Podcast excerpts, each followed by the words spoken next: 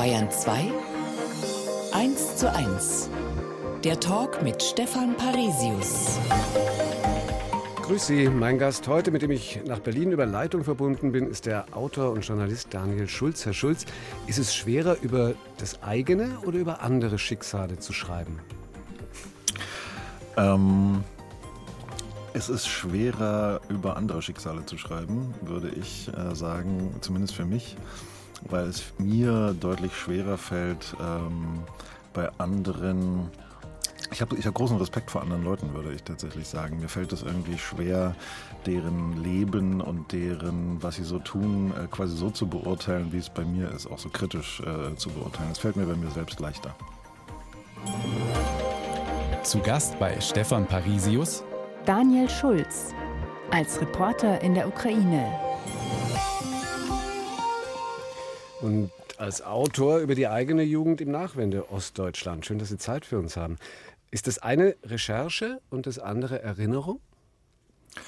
Erinnerung ist ja unzuverlässig, äh, wie wir wissen, äh, aus der Forschung, aber auch wenn man äh, als Journalist arbeitet. Ähm, also ich weiß, man verlässt sich sehr viel auf Erinnerung, zum Beispiel auch vor Gericht. Aber wenn man sich das mal anguckt, ist Erinnerung sehr, sehr volatil, quasi flüssig. Die formt sich auch beim Erinnern äh, neu und äh, es kommen Dinge hinzu oder gehen, ähm, bleiben weg, äh, je nachdem, was man so erlebt hat oder was man versucht, sich äh, zu erinnern. Und entsprechend, wenn, als ich versucht oder als ich damals über mich geschrieben habe, als ich das Buch geschrieben habe und den Essay vorher, habe ich das schon mit Recherche verknüpft. Also ich bin dann nochmal an die Orte gefahren, habe äh, mit Leuten gesprochen von damals, soweit es ging und habe auch noch mal so alte Schulhefte mir angeguckt und überhaupt was es so schriftlich gab. Ich habe so eine Art, äh, also Tagebuch habe ich nie geschrieben, aber so bestimmte Sachen irgendwie schriftlich äh, festgehalten. Mhm. Ähm, weil Erinnerung halt eben, also wenn, dann ist es so eine Quelle, sie ist, äh, sie ist unzuverlässig. Waren Sie überrascht dann, was alles weg war oder was vielleicht sich als anders herausgestellt hat, als Sie es in Erinnerung hatten? Ja, oft. Also gerade bei so einer Zeit, äh, in diesem Buch geht es ja um die 90er Jahre. Und äh, das ist nicht nur bei mir so, das haben auch andere AutorInnen äh, festgestellt, die über so eine Zeit schreiben, die von sehr viel Gewalt und Unsicherheit einerseits bestimmt äh, war in äh, Gegenden von Ostdeutschland und andererseits die Leute dann versuchen so zu verdrängen. Also Menschen, äh, sehr oft versuchen Menschen so eine Zeit aus ihrem Gedächtnis äh, zu verbannen, so auszulöschen. Und äh, da vergisst man einfach vieles. Also ich auch. Ähm, und ist dann erstaunt, ähm, was eigentlich so, äh, was da eigentlich, was da eigentlich so passiert ist, weil vieles hat man äh, und hatte auch ich aus meinem Gedächtnis äh, verdrängt. Es sind ja auch Themen, die nicht so angenehm sind, wie Sie mhm. sagen, mit viel rechter Gewalt. Damals genauso wie jetzt, wo Sie äh, in der Ukraine viel unterwegs waren als Reporter. Wenn man auf Ihrer Autorenseite bei der Taz nachschaut, ganz viele Recherchen über andere rechtsextreme Netzwerke, viel AfD. Alles nicht gerade vergnügungssteuerpflichtig, oder? Ja, und da ähm, muss man auch aufpassen. Also ich kenne, klar aus meiner Geschichte, ich kenne halt zum Beispiel Leute, die viel antifaschistisch arbeiten, die versuchen, Nazi-Strukturen zurückzudrängen, die versuchen, ähm, eine kulturelle Jugendarbeit in Ostdeutschland zu machen. Und man, die müssen schon aufpassen, einige von denen, dass sie nicht in so eine komische Form von Depression äh, kommen. Also ich will jetzt gar nicht so klinische Depression, ist vielleicht hm. noch mal was anderes. Aber sich immer mit so sehr negativen Dingen zu beschäftigen, führt bei manchen zumindest irgendwann auch dazu, dass man diese Dinge auch bevorzugt in der Welt sieht. Ja? Hm. Also wenn man einen Hammer in der Hand hat, sieht alles wie ein Nagel aus. Äh, so. Und es ist halt ähm, tatsächlich, äh, das ist tatsächlich eine Gefahr. Wie grenzen Sie sich ab gegen diese Schwere? Also erstmal bin ich ein ziemlich alberner Mensch. Ähm, ehrlich gesagt, das war auch meine, eine meiner Überlebensstrategien in den 90ern selbst. Ähm, klar ist, ich weiß, alle Menschen behaupten, sie könnten über sich lachen und dann können es vielleicht die wenigsten, aber ich würde sagen, ich, äh, ich kann das. Ähm, ich kann auch in schlimmen Situationen, das merke ich ja in der Ukraine selbst unter Artilleriebeschuss oder so, auch nochmal einen Witz äh, machen. Ähm, das rettet mich, würde ich sagen, äh, sehr oft. Und ansonsten, ich versuche viel Zeit mit äh, Freundinnen zu verbringen. Und in den vergangenen Jahren habe ich auch versucht, wenn gute Dinge passieren in meinem Leben, also zum Beispiel Buchvertrag abgeschlossen oder äh, keine Ahnung, auch mal einfach ein schönes äh, Abendessen mit Freundinnen, dann versuche ich mir das wirklich zu merken oder in, dann in dem Moment wirklich drin zu sein. Äh, weil ich schon gemerkt habe, äh, dass gute Momente leicht verschwinden, wenn man sehr lange sich mit was befasst, ähm, was nicht so schön ist. Aber das heißt jetzt nicht, dass Sie sich manchmal mal leichtere Themen wünschen würden, also mal zu schreiben, keine Ahnung, Fürstenhochzeit oder was es da ähnliches gibt. ich fürchte, ich würde dann bei der Fürstenhochzeit... Bei der Taz schwierig, ne? ja. nee, ich fürchte, ich würde dann danach suchen, was da nicht stimmt. Also so Wäre dann auch wieder nicht leicht, genau, wäre dann wieder würde, eine Skandal. Ich würde das vielleicht nicht glauben. Ich würde dann so gucken, hm, das stimmt doch, hier stimmt doch irgendwas nicht. Ja. Ähm, ich wünsche mir das schon manchmal, manchmal mache ich das auch. Also zum Beispiel mal eine Sache zu sagen, das ist vielleicht gar nicht so, vielleicht ist es nicht so eingängig, aber ich habe zum Beispiel eine Geschichte gemacht, ähm, äh, so eher Anfang des Jahres, über eine Gewerkschafterin, die in Jena in Ostdeutschland, was nicht so einfach ist, versucht, eine Gruppe von Erzieherinnen dazu zu kriegen, einen Streik zu organisieren. Mhm. So. Und das war so eine Geschichte, die ich, ähm, also klar, ich habe das beschrieben auch mit all seinen Widrigkeiten, aber für mich war das so eine Geschichte, die, die schön war, weil ich erlebt habe, dass Frauen, die sich das selbst gar nicht so zugetraut haben, ähm, dann so erstens Solidarität gelernt haben, also wie man füreinander einsteht und kämpft und wie man Dinge zusammen macht. Und ähm, auch das auch noch in relativ kurzer Zeit. Also ich war in gewisser Hinsicht äh, beeindruckt mhm. ja, von, äh, von, äh, von dem, was die so geschafft haben. Also es ist jetzt nicht so, äh, Fürstenhochzeit wäre es vielleicht nicht, aber zum Beispiel, wenn Leute Dinge zusammentun, wenn Leute solidarisch Sachen machen, das ja. ist was, äh, was ich, äh, was, äh, was, was mir gute Laune äh, macht. Ja. Ein paar ihrer Stationen, Havelland, Leipzig, Ilmenau, Magdeburg, ganz wie Berlin. In die alten Bundesländer im Westen hat sie nie gezogen? Ähm, zum, also ich habe da, äh, ich da Freundinnen. Äh, ich äh, war zweimal in Frauen aus München verliebt, äh, zum Beispiel, war dementsprechend äh, auch äh, auch oft. Äh, ich mag äh, die, ich, ich mag da Städte. Ich habe da auch Orte, die ich gerne mag. Aber tatsächlich, als ich studiert habe, wollte ich nicht nach äh, Westdeutschland. Dazu hatte ich zu viel Dinge gehört, so von wegen, wenn man da hinkommt, dann wird man nicht akzeptiert und die werden dir den Ossi immer äh, vorhalten und so. Ob das jetzt stimmt oder nicht, ich habe das damals nicht überprüft. Ich habe dann irgendwann gesagt, okay, darauf, äh, darauf habe ich keine, habe ich keine Lust. Und ähm, später war es dann einfach so, ähm, dass ich, äh, dass die Zeitung, zu der ich dann gekommen bin, die Taz, die ist halt in Berlin so und sonst noch in Hamburg. Ähm, da habe ich dann, ich habe dann Berlin schon auch, äh, ich wohne da gerne. Ja, mhm. so. Eins zu eins der Talk auf Bayern 2 heute mit Daniel Schulz, dessen Buch Wir waren wie Brüder heißt, das über die Jugend in Ostdeutschland. Zehn Jahre alt waren Sie, als die Mauer gefallen ist. Mit welchen Gefühlen war das damals für Sie verbunden? Also ich war ich war entsetzt äh, tatsächlich. Ich äh, wollte das nicht. Ähm, damit war ich einer der wenigen unter meinen Freunden. Ähm, also ich wollte schon auch das Spielzeug und irgendwie auch die, die Überraschungseier und so. Das war gar nicht der Punkt. Aber ähm, ich habe das schon geglaubt, dass äh, wir in dem richtigen System leben. Also ich war jetzt mit zehn Jahren, ich war kein ausgebildeter Marxist äh, mhm. in, dem, in dem Alter. Es war eher sowas wie, wissen Sie, wie so Gondor und Mordor, also so aus Herr der Ringe, die Guten und die Bösen. Mhm. So. Also das war für mich schon einfach klar gezogen, ähm, dass ähm, da drüben, äh, sozusagen jenseits der Mauer, Leute leben, die, also das irgendwie die, keine Ahnung, weiß gar nicht, die Faschisten, die Imperialisten regieren. Irgendwie so auf jeden Fall sozusagen ist es der Feind, das sind irgendwie die, sind irgendwie die, die Bösen, äh, äh, die, die da wohnen. Also die Indoktrination hatte schon funktioniert Es hat schon, ne? es hat schon funktioniert. Das wird ja heute immer so ein bisschen, so ein bisschen abgetan. Also es hat auch nicht, ich muss auch sagen, vielleicht war ich einer von wenigen äh, Kindern, wie gesagt, also für die meisten spielte schon so eine Rolle, geil, der Westen, drüben Spielzeug, äh, so, ja, und endlich rüberfahren.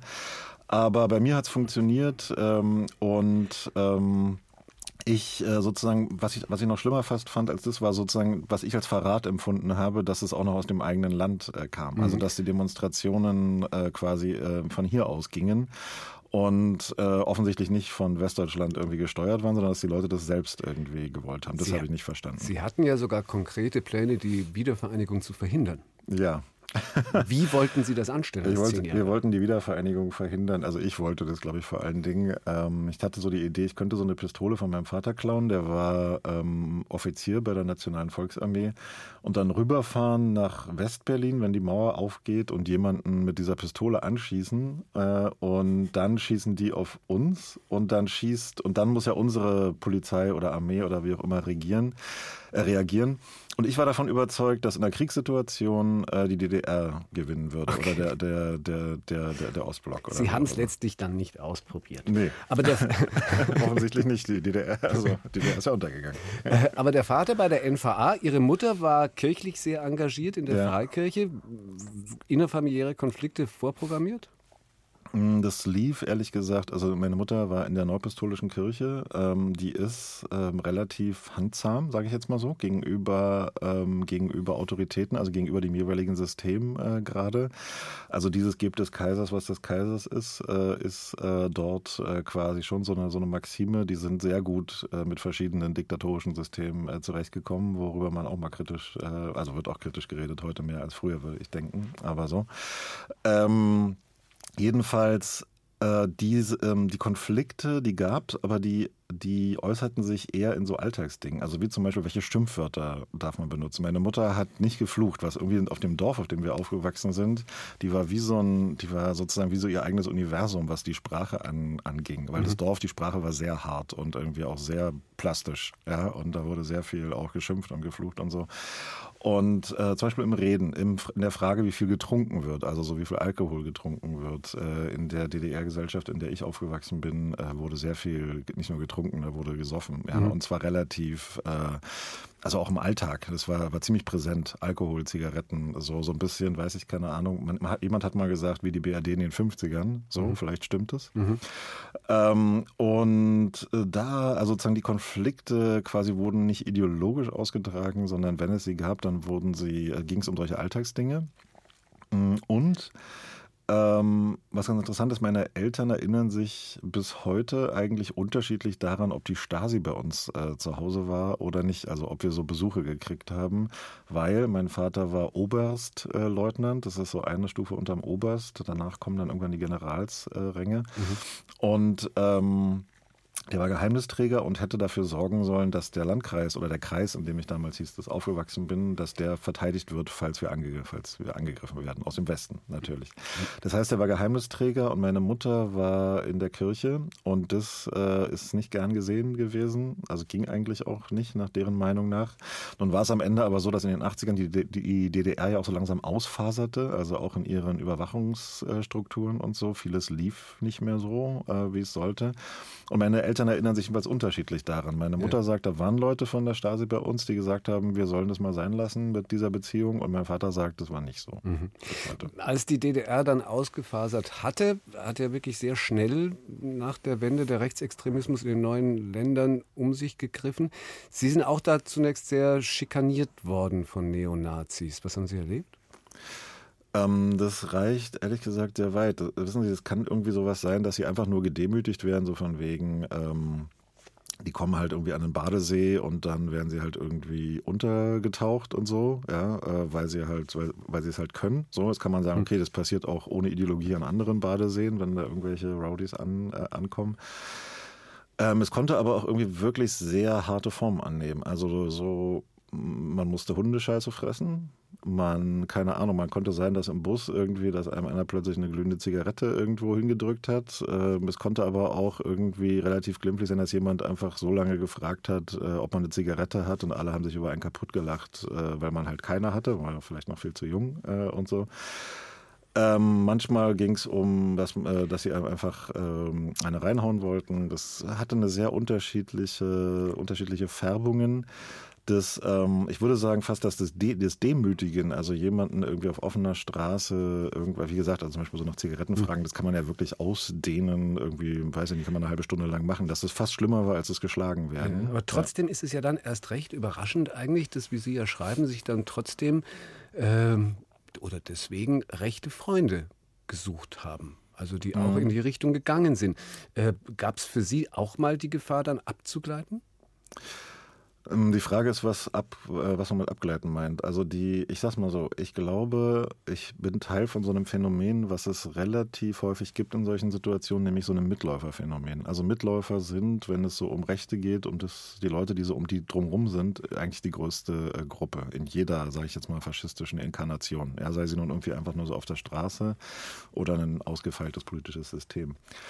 Und ich habe davon profitiert sozusagen. Also die, es war halt so, es war eine überfordernde Zeit. Ich habe nicht so richtig verstanden, warum sich auch Freunde von früher, also ich habe es nicht nur nicht richtig verstanden, ich habe es überhaupt nicht verstanden, warum Leute, die ich von früher kannte, plötzlich äh, plötzlich Nazis geworden sind. Ähm, meine Eltern haben es nicht verstanden, sowieso viele Erwachsene haben es nicht verstanden, viele haben es versucht zu leugnen und ja, es war ja auch so, viele Bürgermeister haben gesagt, es gibt gar keine Nazis hier bei uns. So.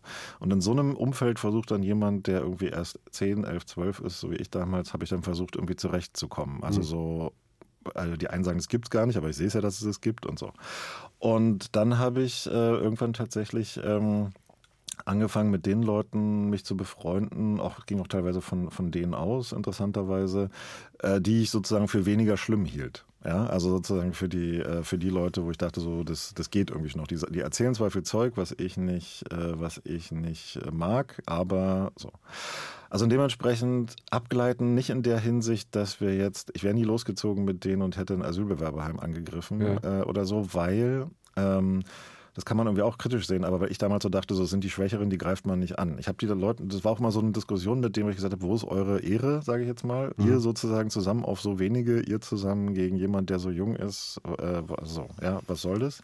Und dann war teilweise die Antwort von manchen dann total, äh, sogar tatsächlich, ja, okay, stimmt, machen wir nicht. Und von anderen war dann aber schon, das sind halt, sind keine Menschen. Ehre sozusagen ja. zählt, zählt für die nicht. Ja, also das, so. ein bisschen das kleinere Übel halt äh, ganz offensichtlich gesucht. Für mich, aber für Sie. man muss damit aber immer sagen, wenn man da mitmacht, ja, und selbst wenn man nur das kleinere Übel wählt oder wenn man das irgendwie macht, wenn man denkt, ja, damit kommt man so durch, ja, dann kann man sich so durchwursteln. Äh, als so Mitläufer stützt man halt trotzdem deren, deren System. Ja, man sorgt, so, das ja. ist schon so. Nachzulesen in Wir waren wie Brüder von Daniel Schulz, der heute unser Gast ist in 1 zu 1 der Talk auf Bayern 2. Eine Stunde, zwei Menschen. Im Gespräch auf Bayern 2. Stefan Parisius trifft Daniel Schulz mit dem Radl durchs Baltikum. Waren Sie immer schon Radler? Ähm, ich bin, ich hatte ehrlich gesagt in meiner Jugend nicht so viel Geld, deswegen war vieles so Wanderurlaube und Radfahrurlaube. Also ja. Und was finden Sie gerade an östlichen Ländern beim Durchradeln so interessant?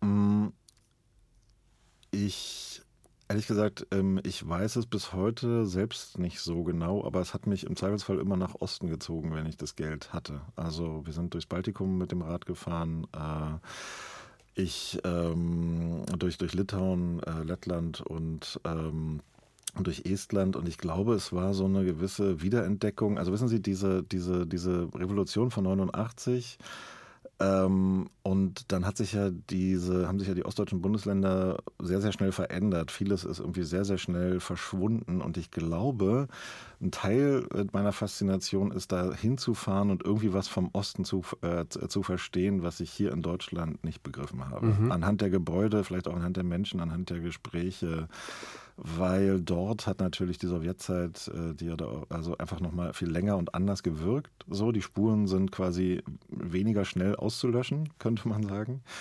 Ähm, und ich habe da versucht, irgendwie Dinge zu, zu verstehen. Gar nicht so sehr vielleicht mit dem Verstand, sondern auch so zu fühlen, irgendwie, das zu sehen. Funktioniert es so. so auch in der Ukraine? Äh, auch. Also ist mit Sicherheit äh, zumindest einer der Gründe gewesen, da am Anfang hinzufahren. In, hm. äh, inzwischen das ist ein Stück weit anders. Ich habe sehr viele Freundinnen dort äh, und so. Aber gerade am Anfang war das mit Sicherheit auch irgendwie so ein Versuch, mich selbst äh, zu, zu verstehen. Wie nah waren Sie denn dabei beim Maidan 2013, 2014? Ja, Maidan bin ich so knapp äh, vorbeigeschrammt äh, tatsächlich. Äh, da hatte ich gerade so eine, äh, hatte ich gerade so eine Trennung. tatsächlich, die war quasi parallel mit dem Maidan, eine sehr, sehr schwere. Und ich bin dann hingefahren ähm, 2015 im Frühjahr, als dann der Krieg, als das dann schon kriegerische Auseinandersetzungen gab. Und dann direkt in den Donbass äh, in so eine Schule, um dort äh, über die SchülerInnen äh, dort zu schreiben. Das war dann schon als Redakteur für die Taz, ne? wo, Sie Genau. seit, wo Sie seit über 25 Jahren arbeiten. Warum ist die Taz die beste Zeitung der Welt?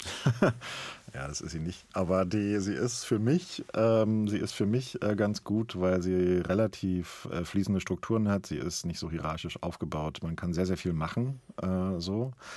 Es ist gar nicht so, dass ich ideologisch immer alles teile, was da steht. Man lernt an der Taz äh, sich eine hohe, also eine hohe Toleranzschwelle, einfach weil es, glaube ich, oft Dinge gibt, wo sich Menschen übereinander ärgern, dass sowas in dieser Zeitung äh, äh, stehen darf. Ähm, ich finde es gut. Äh, ja, Ja. ähm, es hat mir sozusagen beigebracht, auch äh, Dinge hinzunehmen. Wenn es so gut ist, warum wollten Sie dann nicht in die Chefredaktion? Ähm, es gab mal so einen Moment, wo das, äh, wo das der Fall war. Ehrlich gesagt, als ich in die Taz gekommen bin, äh, dachte ich so, hier werde ich mal Chefredakteur. Ich glaube, das war so ein Aufstiegsding. So von wegen so, ich zeig's euch allen, ich mache das hier. Ja, so, äh, ich kann das werden. Und dann gab es mal diesen Moment, wo ich tatsächlich auch gefragt wurde, ob ich in die Chefredaktion will. Und an dem Moment hatte ich aber, äh, ich hatte schon ein bisschen vorher schon begriffen, äh, äh, was das für Arbeit eigentlich bedeutet, irgendwie so eine ganze Zeitung auf den Schultern zu haben. Und ich wollte da dann lieber auch, ich wollte lieber schreiben.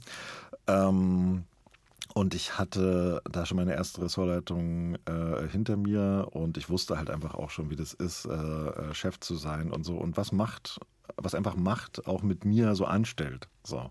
Und ähm, ich mochte mich nicht, äh, also irgendwann dann nicht mehr in so einer Leitungsfunktion, weil ich so gemerkt habe, es gibt so eine autoritäre Tendenz in mir, so, die befeuert es. Ähm, keine Ahnung, ob ich mich am Ende von so einer Chefredaktion noch leiden könnte. Deswegen habe ich es lieber gelassen. ein hohes Maß von Selbstreflexion, oder? Also wenn, Weiß ich nicht. Ich, äh, für mich ist es, also ich kann es, weiß ich nicht, ich kann es schwer sagen, aber sozusagen die, ähm, ich mochte, ich mochte den Daniel, der am Ende von so den Ressortleitungen so rauskam, äh, den, den mochte ich nicht so gern. Ich habe meine zweite auch kürzer gehalten als die erste. Und was, welche Funktion haben Sie im Augenblick? Derzeit bin ich Reporter. Reporter, genau. Äh, so, und als solcher waren Sie nach der Annexion der Krim eben dann auch wieder in der Ukraine, haben über eine Schultheateraufführung geschrieben äh, und dann privat eine Schülerzeitung dort gegründet. Wie weit sollte sich so Journalismus und Aktivismus vermengen? Naja, ich äh, kenne die Diskussion. Damals war das einfach so. Äh, ich bin da hingefahren, ich habe über dieses Theaterstück und über die SchülerInnen geschrieben und ich hatte so das Gefühl, ich kann da nicht so einfach wegfahren. Ja? Es ist auch so, äh, verschiedene Menschen, die in Kriegen sind, reden da unterschiedlich drüber, also die da als JournalistInnen sind. Aber bei mir war es so, ich bin da weggefahren, ich wollte eigentlich in die ukrainische Armee eintreten und zwar jetzt nicht, weil mich das ukrainische Regierungssystem so begeistert, sondern weil ich diese Kinder schützen wollte die da ja auch nicht weg konnten. Also es gab so, ich wollte jetzt nicht wirklich eintreten, aber wissen Sie, Sie fahren da weg und dann haben Sie so sehr, sehr viele Gedanken. Die Front ist 60 Kilometer weit weg. Äh, Sie wissen, hier sind Leute schon gestorben, einige Kinder hatten Angehörige verloren und mir sind die halt in der Zeit, wo ich dort war, sehr, sehr ans Herz gewachsen. So. Und es fiel mir sehr schwer, da wieder wegzufahren, ohne was für die tun zu können. So. Ähm, ich bin nicht in die ukrainische Armee eingetreten, offensichtlich. ähm, das stand ja auch nie wirklich zur Debatte. Ich will nur mal dar- sagen, so wenn KriegsreporterInnen manchmal so sehr distanziert über das reden, was sie da so machen, ja, äh, dann heißt das nicht unbedingt, dass dieses distanzierte Gefühl schon von Anfang an so da ist, sondern manchmal ist es auch äh, ein, äh, ein Effekt einer Selbstverpanzerung. Ja. Ja. Ähm, bei mir jedenfalls ist es so, ich kann da auch sehr nüchtern drüber reden, aber wenn ich ehrlich bin, damals, ich wollte zurück, ich wollte die irgendwie verteidigen, ich wollte irgendwas für die machen. Und was mir dann eingefallen ist, ich hatte schon so eine Schülerzeitung mal gegründet und eine Zeitung an der Uni, an der ich studiert habe, gegründet. Und da bin ich halt zurückgekommen mit so zwei Computern in Rucksäcken, äh, in zwei Rucksäcken und habe dann mit ukrainischen KollegInnen und einem anderen deutschen Kollegen mit denen zusammen eine Zeitung gegründet, äh, weil ich so dachte, so okay, ich kann zumindest helfen, dass sie sich auf eine andere Art ausdrücken können, dass sie äh, lernen können, wie man sich so zusammen organisiert, dass man was zusammen macht. So, ja. Ähm, und äh, das fanden die auch ganz gut. Die haben diese Zeitung tatsächlich auch zweieinhalb Jahre be, äh, betrieben. Und haben dann irgendwann aber angefangen in diesen Räumen, die wir da dann auch uns genommen haben oder die uns gegeben wurden, das war ein bisschen so ein, äh, so ein Kampf, ähm, haben die dann angefangen, Film zu machen. Also das heißt, da passiert immer noch was. Äh, Und da haben Sie auch noch ganz viele Verbindungen. Also auch die, Genau. über die, die Begegnungen, über die Sie jetzt dann geschrieben haben, das stammt alles noch aus dieser Zeit. Das stammt alles aus 2015, genau. Also ich bin 2015 im Frühjahr habe ich diese Reportage gemacht. Äh, Herbst 2015 habe ich diese Zeitung äh, mit den äh, SchülerInnen da gegründet. Und da kommen alle, fast alle meine Freundinnen äh, her. Also aus dieser Zeit, aus, dem, aus den Gründen, weil man sich im Krieg, äh, wenn auch unter so einer Bedrohung, immer wenn ich rausgegangen bin, hatte ich immer Angst, auf eine Mine zu treten. Ja, Minen sind bis heute meine größte Angst, äh, wenn ich in so einem Gebiet äh, unterwegs bin, weil man die so schwer sieht mhm. äh, und, und weil man auch nicht sofort tot ist, sondern es reißt einem halt irgendwie ein Bein ab oder so. Das ist halt einfach eine qualvolle, also so, ja, also Minen sind irgendwie so mein großer, mein, meine Riesenangst, mhm. Äh, ganz ehrlich gesagt. Ähm, aber ja, genau, also die, auch die Leute, über die ich in dem Buch jetzt schreibe, zumindest in Teilen, die Geschichten, die ich seit damals quasi so versuche, so nachvollziehen in diesem Buch, um Leuten zu zeigen, wie sich das auch verändert hat, äh, dieses Land anhand dieser Geschichten, die mhm. kommen aus dieser Zeit. Reden wir gleich noch ausführlich drüber. Haben Sie schon Erfahrungen sammeln müssen, wie man Freunde äh, tröstet, wenn deren Angehörige zu Kriegsopfern geworden sind? Hm, ja, also äh, Angehörige äh, nicht, oder besser gesagt, dann war es in einem relativ entfernten Fall, aber Freundinnen. Mhm. Ja. Wie geht es? Äh, es geht eigentlich nicht. Es ist halt, ähm, der Punkt ist auch so, von Deutschland aus ähm, ist es ohnehin schwierig. Ich glaube, ganz ehrlich, um es mal kurz vielleicht irgendwie abzukürzen, wenn ich dort bin, dann sind viele Leute schon, äh, rechnen mir an, dass ich dort bin. Dann kann man also, und dann kann man halt nur da sein. Von Deutschland aus, man fährt dann immer in so eine andere Welt, die sich mit Nachrichten und selbst mit Videonachrichten und so nicht überbrücken lässt. Es mhm. geht einfach nicht. Wenn ich, ich merke es ja, wenn ich zum Beispiel dort wenn mir jemand, äh, wenn, mich, wenn mir jemand per Telegram oder per Signal schreibt, wie geht es dir, antworte ich so gut wie nie, weil ich nicht weiß, was ich schreiben soll. Mhm. Ja. 1 zu 1, der Talk auf Bayern 2. Stefan Parisius im Gespräch mit Daniel Schulz deckte ein rechtsextremes Netzwerk auf. Zusammen mit Recherchekollegen der Taz war das vor fünf Jahren. Und Ausgangspunkt war diese Festnahme eines Bundeswehroffiziers, der sich als Flüchtling ausgegeben und eine illegale Waffe besorgt hatte. Was hat Sie damals dazu gebracht, gerade da so tief einzusteigen? Es sind so mehrere Sachen passiert. Ähm, genau, es gab diesen Bundeswehroffizier, dann gab es in Mecklenburg-Vorpommern äh, diese Razzien gegen ein Netzwerk von Leuten, hatte man damals dann so gehört, vielleicht auch SoldatInnen, PolizistInnen, die irgendwie Waffen und Munition gehortet haben sollen und äh, Feindeslisten angelegt haben sollen oder so, ja. Ähm, und ähm, das erschien uns damals so im, es erschien uns einfach so, so, so, in dieser Verkettung, wir dachten so, wir müssen da, wir müssen da mehr reingehen. Wir hatten so das Gefühl, ähm, es wird zwar, also gerade in linken Kreisen, klar wird immer viel gedacht, dass es in der Bundeswehr oder in der Polizei nicht mit rechten Dingen zugeht, aber mal wirklich mal versuchen nachzuvollziehen, was da tatsächlich passiert, was das für Leute sind. Mhm. Ähm, nicht einfach nur so irgendein so Mythos anzunehmen, sondern ich finde, Recherche ähm, ist auch immer Demystifizierung, also so reinzugehen und sich das so exakt wie möglich anzugucken. Ähm, Deswegen wollten wir da rein. Und wie gesagt, beides, also sowohl dieser Bundeswehroffizier, der sich als Geflüchteter da ausgegeben hat, äh, ähm, äh, Franco A., als auch diese Geschichte in MV, also in Mecklenburg-Vorpommern, das waren doch beides so unwahrscheinliche Geschichten. Also ja. irgendwie so, hä? Denkt man doch, oder? Also jeder Mensch denkt ja, ja. so, what? Selbst, äh, hallo, dieses ganze Netzwerk äh, heißt dann auch noch Hannibal nach einem Mitglied mit Todeslisten, Waffenlagern, Plänen für den Tag X, eben, wie Sie gesagt haben, nach einem Zusammenbruch des Staates. Würden Sie von einer Schattenarmee wirklich dann sprechen am Ende der Recherche? Inzwischen nicht mehr. Also ich glaube, das war damals unsere erste Annahme. Ja, es war eine Hypothese sozusagen, ähm, weil es nach erstem Anschein danach aussah. Äh, inzwischen würde ich von einem Schattennetzwerk würde ich aber schon sprechen. Ähm, äh, eine, äh, der Unterschied zur Armee wäre, ich glaube, es ist sehr viel loser ähm, gewesen oder immer noch, wir wissen es ja nicht so genau.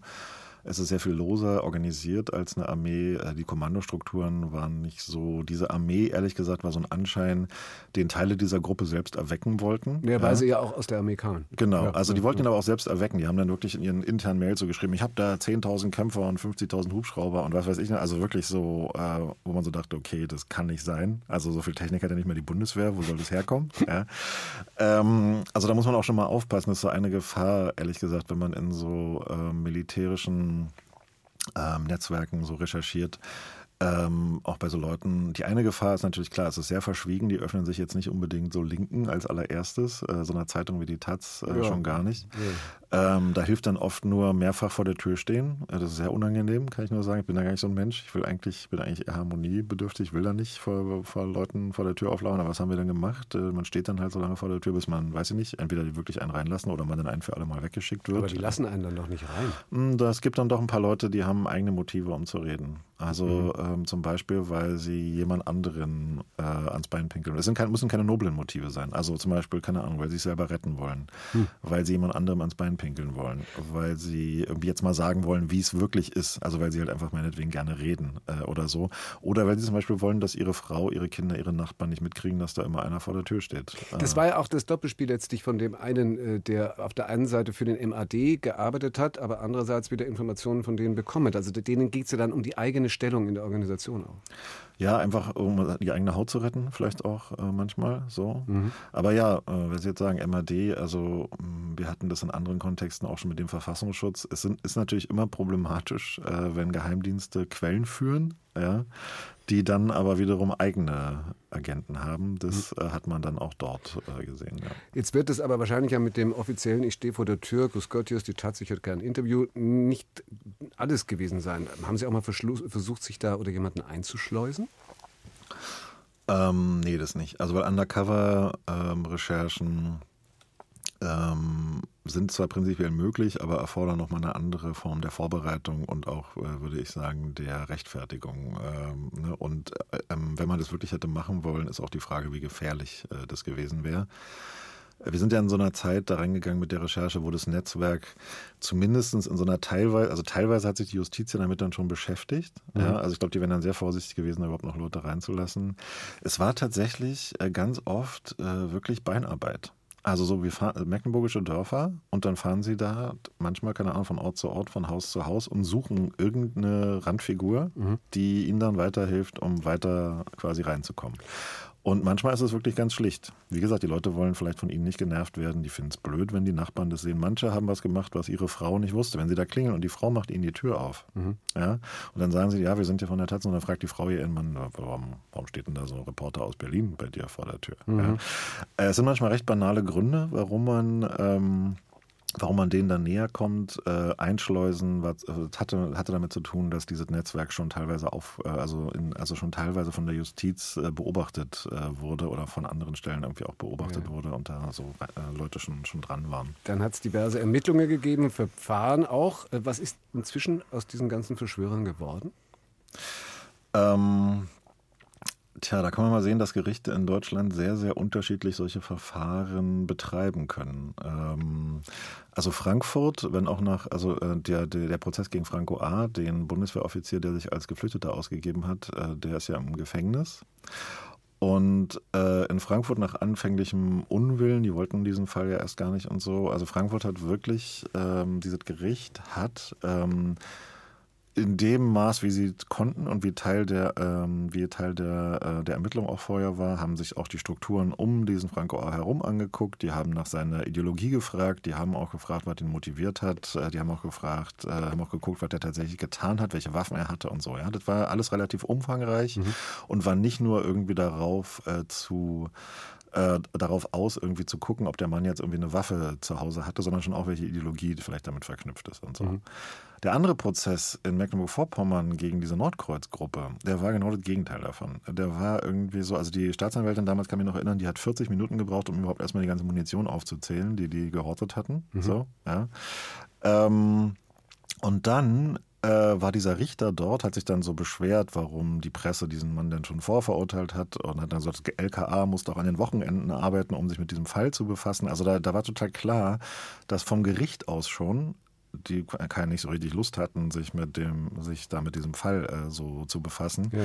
Und entsprechend äh, ist denen nicht, äh, ist denen nicht viel passiert. Die machen halt weiter. Klingt so, als würden Sie nicht sagen, dass sowas in Zukunft unmöglich ist, weil die Ermittler seitdem gelernt haben. Oder Sie haben gerade gesagt, Sie wissen ja auch gar nicht, ob es nicht auch noch aktiv ist. Halt. Ja, Nee, ich halte es nicht für unmöglich. Äh, ich würde natürlich schon sagen, dass seit damals, ähm, also dass diese Recherche dazu beigetragen hat, sagen wir mal so, von Netzwerken auch in Sicherheitsbehörden auszugehen, äh, davon auszugehen, dass sie nachgewiesen werden können, äh, sozusagen, dass JournalistInnen das auch einberechnen, ja, also dass diese Dinge irgendwie existieren so und dass auch die Öffentlichkeit, also selbst der, selbst der Geheimdienstchef musste ja irgendwann zugeben, ja, es gibt sowas wie, also der MRD-Chef, mhm. es gibt sowas wie so ein, wie so ein Netzwerk. Mhm. Also ich würde sagen, dass die Idee des Netzwerks in Sicherheitsbehörden, dass das, eines rechtsextremen Netzwerks, die Möglichkeit, die ist jetzt in der Öffentlichkeit, die kann diskutiert werden, die kann nachgeforscht werden, so die ist da. Und dementsprechend würde ich sagen, hatte dazu beigetragen, diese Gesellschaft äh, abwehrbereiter zu machen gegen solche Dinge.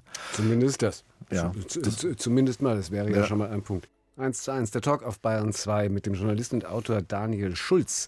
Äh, 2018 drei Monate lang in der Ukraine für die Kiew-Post gearbeitet. Wie kam das? Ähm, naja, es war so ein journalistisches äh, Austauschpro Austauschprogramm. Und es war immer so mit dem Russisch und dem Ukrainisch. Meine Freundinnen in, der Ukraine, die meisten von denen haben immer gesagt, ja, ja, lerne Ukrainisch und spreche Ukrainisch. Die haben immer, immer Russisch geredet. So, ja. Das heißt, es war immer so dieses Doppelding, okay, lerne ich es jetzt, aber dann kann ich mich ja mit euch nicht unterhalten. So, also es war immer so eine, äh, es war immer quasi so eine, so eine, so eine, so eine Überquerstellung, was diese beiden Sprachen äh, äh, betrifft. Ich habe dann halt, äh, als ich im vergangenen äh, Sommer da war, um dieses Buch äh, zu schreiben, habe ich halt gemerkt, ich kann Russisch gar nicht mehr reden. In meinem Kopf gehen ganz viele Türen so zu, psychologische Barriere irgendwie so. Äh, und habe dann angefangen, tatsächlich nochmal so richtig äh, äh, Ukrainisch zu lernen. Ich höre keine Sirenen mehr, heißt das Buch, äh, in dem Sie aber auch schreiben, dass ja nun viele Ihrer Freunde äh, dort es genauso halten mit der Sprache, die einfach aufgehört haben, Russisch zu sprechen. Mm, aufgehört nicht, aber so im öffentlichen Leben vor allen Dingen. Also wenn es darum geht, so wenn Sie mit äh, Verkäuferinnen sprechen, wenn Sie so auf der Straße unterwegs sind mit Behörden und dann vielleicht noch mit so Bekannten.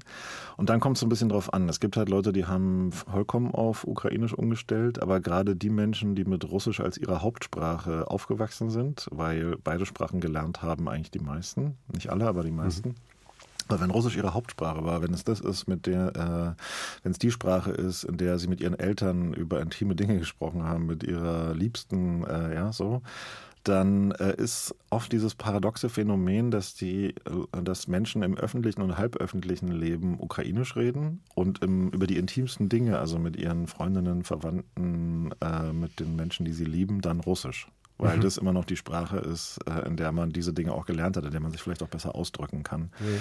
Ähm, das ist sehr individuell. Jetzt ist das ja schon eine besondere Blase, in der Sie sich da bewegen. Also Dokumentarfilme, viele Aktivisten, Aktivistinnen, äh, die ganz viel Unterstützungsleistungen äh, da im Augenblick aufbringen, die Sie auch beschreiben. Was würden Sie sagen in dieser Gruppe, bei diesen Menschen, welches Gefühl dominiert da im Augenblick? Ist es Angst, Trotz, Entsetzen, Verzweiflung? Ähm, oft äh, fühlen viele oft eigentlich gar nicht mehr so viel außer Müdigkeit. Also, also ich glaube, es gibt so eine Grundmüdigkeit, sagen wir mal so. Und die hat schon sehr früh eingesetzt. Schon, mehr, schon kurz nach dem nach Kriegs- oder nach, nach, nach Beginn dieser Invasion äh, im Februar. So eine, so eine, so eine Grundmüdigkeit, man schläft vielleicht nie richtig aus, es ist immer irgendwie, man ist immer irgendwie erschöpft. Ja, das würde ich schon sagen. Und alles andere, würde ich denken, wechselt. Also es gibt irgendwie manchmal Perioden, da haben, da hat, sieht es auch, wenn man da mit Leuten in Kiew oder Odessa spreche oder so, da hat niemand Angst. Da sagen wir, ja, wir sind daran gewöhnt, wir bleiben im Bett liegen, wir schlafen auch bei Raketenalarm und so. Und dann plötzlich muss jemand in eine psychiatrische Klinik oder hält es nicht mehr aus und zieht aufs Dorf oder so. Mhm. Ja. Ähm, manchmal wechseln diese Zustände mehrfach am Tag. Ähm, das kann auch passieren. Also je nachdem, ähm, keine Ahnung, wahrscheinlich auch wie die Raketenabwehr gerade die Raketen abgeschossen hat. Manchmal gibt es aber auch keinen rationalen Grund. Da wechselt dann irgendwie Angst, Erschöpfung, Wut, Hass, äh, wechselt dann an einem Tag äh, so durch, was dann wiederum zur Erschöpfung führt. Also diese ständigen äh, Gefühlswechsel. Ähm, was es nicht gibt, ist, oder was ich selten erlebt habe, ist so ein Gefühl, so wir müssten jetzt aufgeben oder so. Das, ja. äh, das, das habe ich so nicht erlebt. Sie beschreiben auch ganz persönlich Ihre eigenen Angstzustände, die Sie wohl oft plagen, aber als Sie dann in die Ukraine gefahren sind, waren die plötzlich verschwunden. Haben Sie dafür eine Erklärung?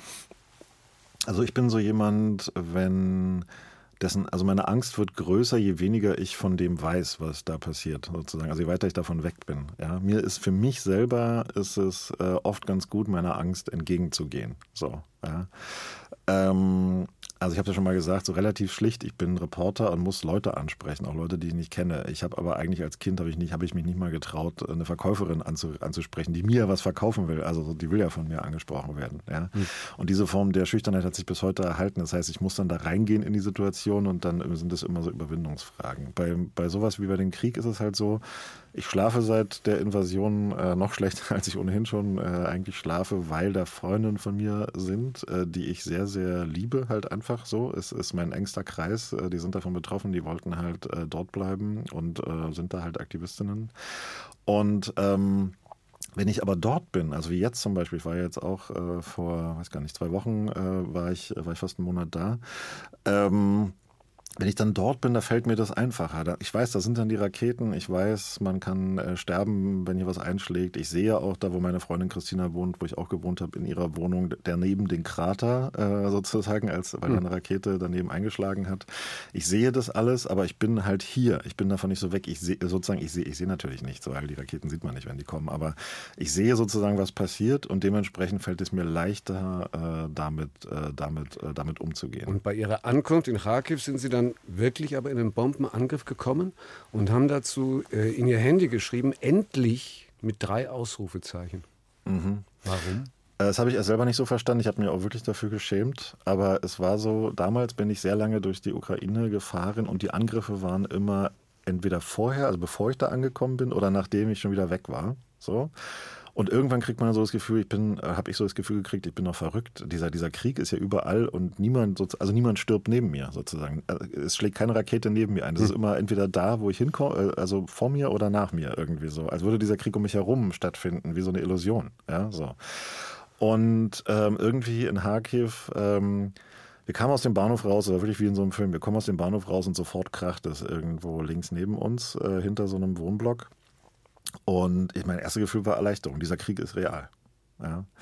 Ähm, das hat auch damit zu tun, ehrlich gesagt, als ich von, als ich weg, als ich zurückgekommen bin von dieser Recherche damals, um dann dieses Buch äh, fertig zu schreiben, mein erstes, was ich immer den Leuten gesagt habe, ich habe gar nichts erlebt. Ich weiß überhaupt, ich kann kein Buch schreiben. Ich weiß nichts. So. Und das hat damit zu tun, äh, dass man auch im, im, Internet ständig abgleicht mit noch schlimmeren Sachen. Also im Telegram zum Beispiel, in diesem, in diesem Internet-Chat-Programm, äh, da hat man ständig Nachrichten von Freundinnen, von Leuten, die man nicht kennt, mhm. über, über äh, Nachrichtenkanäle und so. Ständig Nachrichten, wie es noch schlimmer geht. Ja? Also da sterben Soldaten, da sind Leute verletzt und so.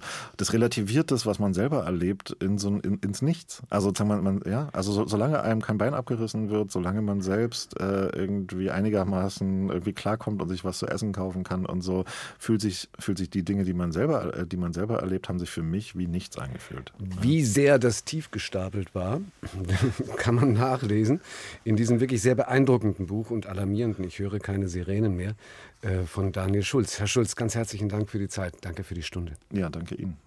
Podcast-Tipp noch für die ARD Audiothek. Dreimal besser, gerade wenn man äh, möglicherweise mal ein bisschen Nachrichtenentzug braucht. Unsere Kolleginnen und Kollegen von BR24 greifen alle möglichen Themen auf, aber nicht um die Welt schön oder schlecht zu reden, sondern herauszufinden, wie es in Zukunft besser laufen kann. In der ARD Audiothek.